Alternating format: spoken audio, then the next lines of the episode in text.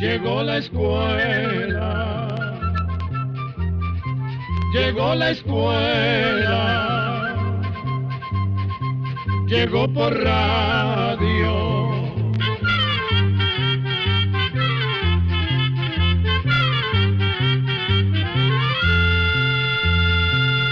Oigamos la respuesta. Es el programa que les trae a ustedes el Instituto Centroamericano de Extensión de la Cultura, ICQ. Una amiga oyente que nos escribe desde Pérez Celedón, Costa Rica, nos hizo la siguiente consulta. Tengo 63 años y hace más de 10 años que no tengo menstruación. El problema es que todavía padezco mucho de sudor excesivo. Les agradecería que me enviaran alguna receta casera para aliviar este problema. Escuchemos la respuesta. Cuando a una mujer se le va desapareciendo la menstruación, se dice que está en la época de la menopausia. Los calores o sofocos son muy frecuentes en la menopausia y se debe a que va disminuyendo en la sangre la cantidad de una hormona llamada estrógeno. La disminución de la cantidad de estrógeno influye en el hipotálamo, una parte del cerebro que controla varias cosas, entre estas la temperatura del cuerpo. Esos calores y otros síntomas pueden comenzar antes de que la regla o menstruación desaparezca del todo, y se mantienen durante dos o tres años. Después van disminuyendo hasta desaparecer por completo, sin embargo, le diremos que se dan casos como el suyo en el que esos calores se sienten durante varios años. Con frecuencia pueden existir otras causas que los acentúen, o sea, que los aumenten, como el estrés, el clima húmedo y caliente, permanecer en un espacio cerrado o tomar mucho café, alcohol y comidas muy grasosas o condimentadas. Por otra parte, es importante que las mujeres que llegan a la menopausia consulten con un ginecólogo porque muchas veces este especialista, el ginecólogo, les puede recetar medicinas que alivian las molestias de esta época tan natural en la vida de la mujer. Por otra parte, entre los remedios caseros que puede probar para el sudor excesivo están los siguientes. Ponga a hervir dos cucharaditas de flor de tilo en la medida de una taza de agua. Retírela cuando está hervida y deje que se refresque. Y tome una taza de ese líquido antes de acostarse. También puede servir tomar agua caliente con una cucharadita de miel de abeja antes de dormir. Otro remedio consiste en poner tres cucharadas de salvia seca en un litro de agua hirviendo. Se deja reposar durante diez minutos, se cuela y luego se bebe a lo largo del día. Es recomendable que la persona baje de peso. Muchas veces los sofocos y bochornos disminuyen cuando se tiene el peso adecuado. También es muy conveniente usar ropa suelta de algodón o lino. De esos mismos materiales deben ser las sábanas. Además, es muy apropiado mantener la casa fresca y ventilada, sobre todo en el dormitorio. Por último, vamos a contarle que hay señoras a quienes les ha dado buen resultado los tratamientos con homeopatía para aliviar los síntomas relacionados con la menopausia.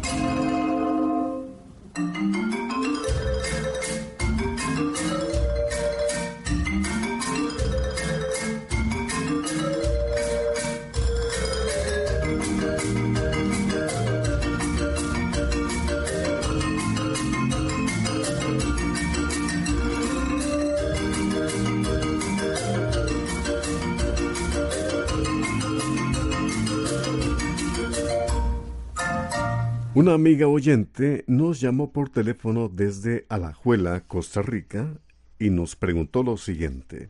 Me gustaría saber acerca de la vida de Santo Tomás de Aquino. Oigamos la respuesta. Santo Tomás de Aquino es considerado como el más importante de los filósofos cristianos. El pensamiento de Santo Tomás ha sido, durante siglos, la base de los estudios filosóficos y teológicos de los seminaristas, es decir, de las personas que estudian para ser sacerdotes. Tomás de Aquino nació hace 790 años en Italia. Su padre era el conde de Aquino, quien estaba emparentado con varios reyes y gobernadores de España y Francia. Tomás era el penúltimo de nueve hermanos y según se acostumbraba en esa época, fue enviado a los cinco años de edad a estudiar con los monjes benedictinos. Se cuenta que desde esa corta edad Tomás era muy buen estudiante y tenía especial interés en los temas religiosos. A los dieciocho años, contra la voluntad de su padre y de sus hermanos, Tomás empezó a estudiar para convertirse en sacerdote. Se cuenta que fue tal la oposición de sus hermanos que un día lo secuestraron y lo dejaron en un castillo durante más de un año esperando a que el joven cambiara de opinión. Tomás aprovechó su encierro para aprenderse de memoria muchísimas partes de las Sagradas Escrituras y para estudiar teología. Al ver sus hermanos que el joven mantenía su deseo de convertirse en sacerdote, lo dejaron irse al monasterio de los dominicos en Nápoles, donde continuó sus estudios. Luego Tomás siguió su formación en Alemania y Francia, y en poco tiempo llegó a ser profesor de filosofía y teología. Tomás de Aquino estudió a fondo el pensamiento del filósofo griego Aristóteles y logró equilibrar las ideas de este filósofo con las de la Iglesia católica.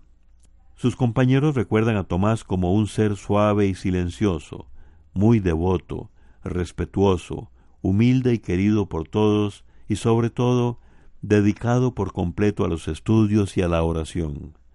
Era excelente maestro y constantemente las universidades de la época le pedían a Tomás de Aquino que llegara a enseñar y a predicar. Durante su vida Tomás de Aquino escribió mucho, y todos sus escritos fueron de una gran calidad.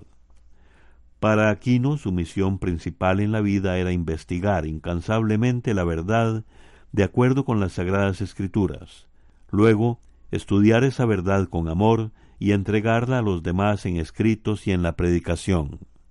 Los que han escrito acerca de la vida de Santo Tomás de Aquino también mencionan que frecuentemente se aislaba y llegaba a una claridad espiritual muy intensa y a una unión muy especial con Dios. Hacia el final de su vida, estos momentos le ocurrieron con más frecuencia. En una de esas experiencias, Tomás sintió que el momento de su muerte estaba cerca, lo que realmente sucedió en marzo de 1274 cuando Tomás tenía cuarenta y nueve años de edad. Hay muchos milagros que probaron la santidad de este religioso. Por eso fue canonizado el 18 de julio de 1323.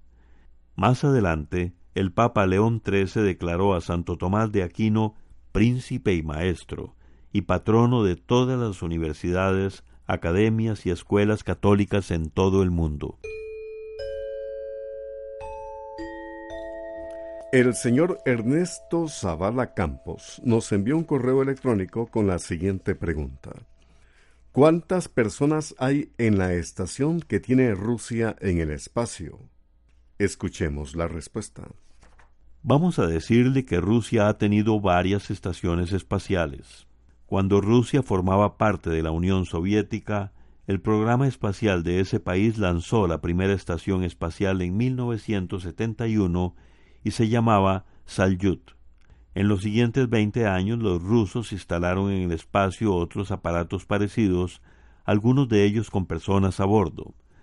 También tuvieron en funcionamiento la estación espacial Mir, que estuvo en el espacio entre 1986 y el año 2001. En la estación espacial Mir había astronautas que se turnaban para hacer distintas misiones y experimentos. A bordo de la Mir estuvieron más de 100 astronautas en un periodo de 13 años, algunos de los cuales pasaron varios meses seguidos viviendo en la estación. Uno de ellos, llamado Valery Poljakov, estuvo 14 meses en la nave y se convirtió en la persona que más tiempo ha estado en una estación espacial. En la actualidad, los astronautas rusos participan en misiones a bordo de la Estación Experimental Internacional. Este lugar es una base espacial que gira alrededor de la Tierra a una altura de unos 400 kilómetros. Para construirla se unieron Rusia y 15 países más, entre los cuales están Japón, Canadá, Estados Unidos, Alemania, Gran Bretaña y Francia. A bordo de la estación espacial han estado más de 200 astronautas. Vivían allí dos estadounidenses, tres rusos y una italiana, quienes cambiaron de turno con otros compañeros precisamente en junio de este año.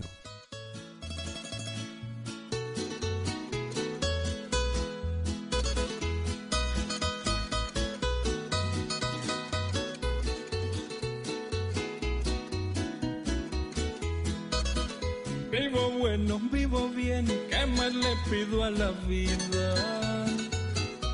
Tengo amigos por doquier, tengo amores y familia. En mi patria todo el mundo, tengo el mundo para pasearme. Con dinero, sin dinero, soy el mismo en todas partes. No le envidio nada a nadie, desde niño he trabajado conseguir lo que quiero, Dios me regaló dos manos. En la vida unos sufren y otros gozan. En la vida unos ríen y otros lloran. Yo he sufrido, yo he gozado, he reído y he llorado. Esa es la vida, mi amigo. El dolor y la alegría siempre me han acompañado.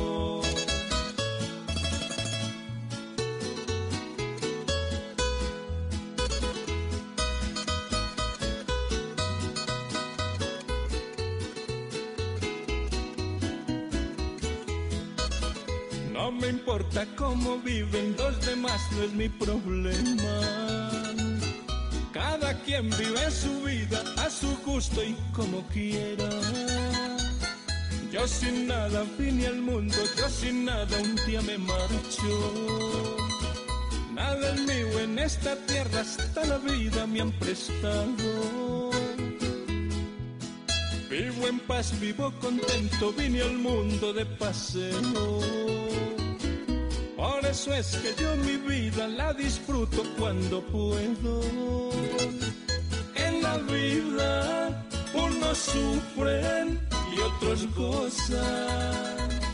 En la vida unos ríen y otros lloran. Yo he sufrido, yo he gozado, he reído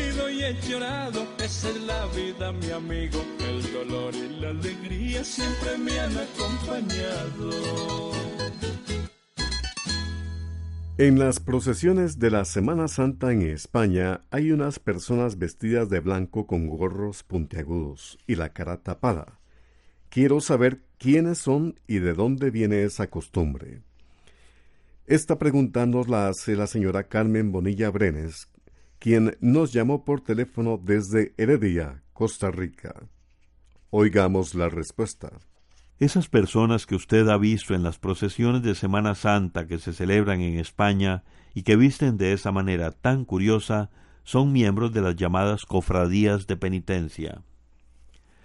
Las cofradías de penitencia son grupos de fieles que comparten una devoción particular a Jesús, a María, a un sacramento o a un santo. Durante la Semana Santa esos grupos acompañan a las imágenes que representan sus devociones en medio de un ambiente solemne y de respeto.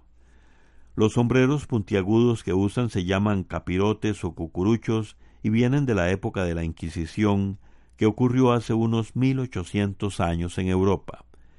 En ese tiempo la Iglesia tenía tribunales para investigar actos de herejía o rechazo a la religión cristiana.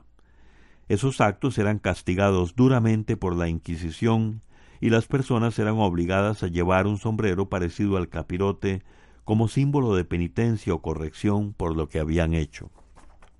Cuando se establecieron las primeras cofradías de penitencia en España, los miembros decidieron continuar con el uso del capirote o cucurucho en las procesiones para simbolizar la penitencia por el pecado y el propósito de no pecar más. La tela que cubre el cuerpo y la cara se lleva para que no se sepa quién es la persona y a la vez establecer la igualdad entre los miembros de una misma cofradía. Desde San José, Costa Rica, el señor Harley Rojas Salazar nos pregunta lo siguiente. Quisiera que hablaran del reciente descubrimiento de una gran cantidad de huevos de dinosaurio en China. ¿A qué especie de dinosaurio se cree que pertenecen estos huevos? ¿Cuántos huevos encontraron y qué edad tienen? Escuchemos la respuesta. Efectivamente, hace pocos meses unos trabajadores que estaban reparando una carretera de la ciudad de Heiyuan, en China, encontraron los restos de 43 huevos de dinosaurio hechos piedra. Los huevos miden unos 12 centímetros y 19 de ellos se mantenían en muy buenas condiciones. Todavía no se ha podido saber a qué especie pertenecen los huevos. Lo que sí se sabe es que pueden tener unos 60 millones de años. Sin embargo, este descubrimiento no ha sorprendido mucho a los científicos, pues en la ciudad de Heiyuan ya han encontrado cosas parecidas en el pasado. De hecho, es la ciudad del mundo en donde se han desenterrado más huevos de dinosaurio. Imagínese que en los últimos 20 años se han descubierto en Heiyuan cerca de 17.000 huevos de estos antiguos animales. Se cree que la arcilla roja de esa región de China es el factor que ha permitido que se conserven en buen estado muchos de los huevos de dinosaurio. ¿Qué remedio natural se puede usar para combatir hongos y otros tipos de plagas en la tierra antes de sembrar? Les pregunto esto porque he sembrado, por ejemplo, culantro y otras plantas, pero no prosperan. Se empiezan a poner amarillas y se mueren. La consulta nos la hizo el señor Carlos Alberto Solano, que nos llamó por teléfono desde Cartago, Costa Rica. Escuchemos la respuesta. Los técnicos recomiendan solarizar los terrenos, es decir, cubrirlos con plástico en el verano durante unas cuatro a seis semanas antes de sembrar. Cuando se usa este método conviene que el suelo esté húmedo para que el calor del sol produzca además suficiente vapor. Por eso hay que cuidar que el plástico no tenga agujeros y esté bien pegado al suelo para que ese vapor no se pierda por ningún hoyo. Este sellado se hace poniendo tierra en todos los bordes del plástico o cualquier otro material como por ejemplo cañas de bambú. Otro remedio natural usa el control biológico mediante hongos como el Trichoderma harcianum, que mata a los hongos dañinos que están en la tierra.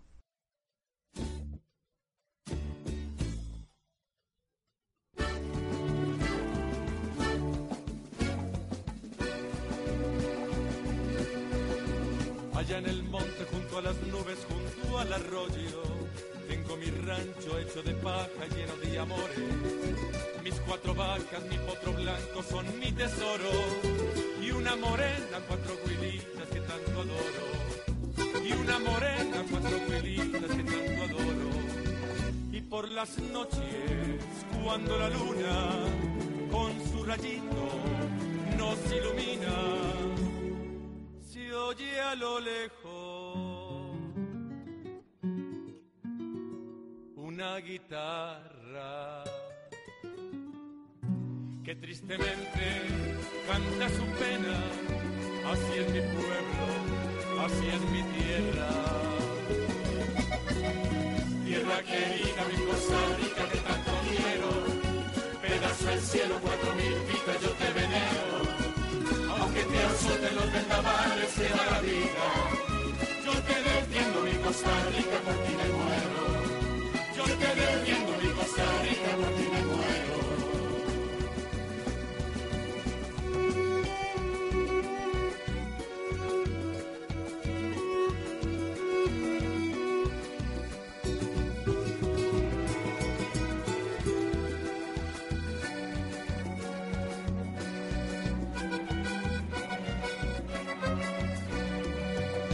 en el monte junto a las nubes, junto al arroyo. Tengo mi rancho hecho de paja lleno de amores. Mis cuatro vacas, mi potro blanco son mi tesoro. Y una morena, cuatro huilitas que tanto adoro. Y una morena, cuatro huilitas que tanto adoro. Y por las noches, cuando la luna con su rayito nos ilumina, se oye a lo lejos guitarra que tristemente canta su pena. Así es mi pueblo, así es mi tierra. Tierra querida, mi Costa Rica que tanto quiero. Pedazo del cielo, cuatro mil pitas yo te venero. Aunque te azoten los vendavales que da la vida.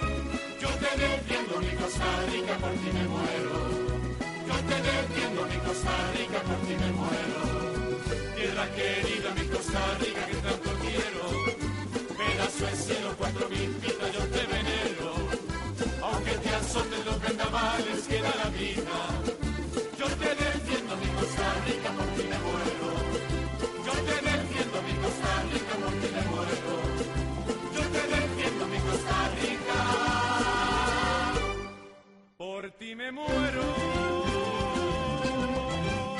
Ayúdenos a que el libro Escuela para Todos de 2016 llegue a todos los pueblos lejanos de esta patria grande. Nuestro gran anhelo es que todos juntos lo logremos para que no se quede nadie sin leerlo. Anímese y ayúdenos a lograrlo. Queremos aprovechar este espacio para agradecerles todas las cartas, llamadas telefónicas y correos electrónicos que ustedes nos envían diariamente. Todos estos mensajes nos demuestran su interés por nuestro programa y nos dan ánimo para seguir trabajando con dedicación por ustedes. Sin embargo, queremos recordarles a las personas que nos envían correos electrónicos o emails que no olviden poner la ciudad y el país de donde nos escriben. Esos datos son muy importantes y nos permiten ser más exactos a la hora de contestarles las preguntas. Muchas gracias. Control 34. Así llegamos a un programa más de Oigamos la Respuesta. Pero le esperamos mañana, si Dios quiere, aquí por esta su emisora y a la misma hora. Mándenos sus preguntas al apartado 2948-1000 San José, Costa Rica. También nos puede llamar a los teléfonos 22 25 52 38 o 22 25 53 38 o mándenos un fax al 22 25 22 27. También le damos el correo electrónico isq.org.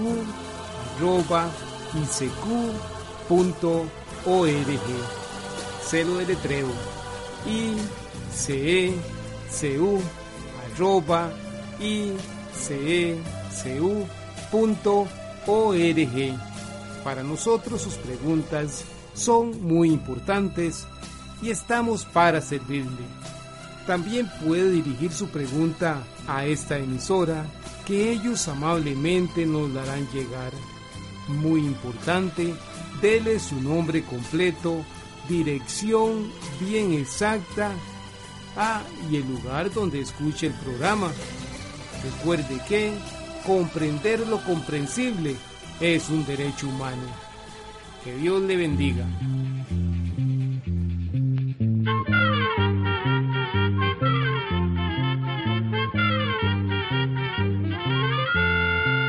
Llegó el momento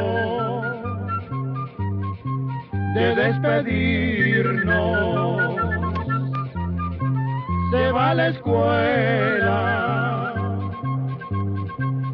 va cantando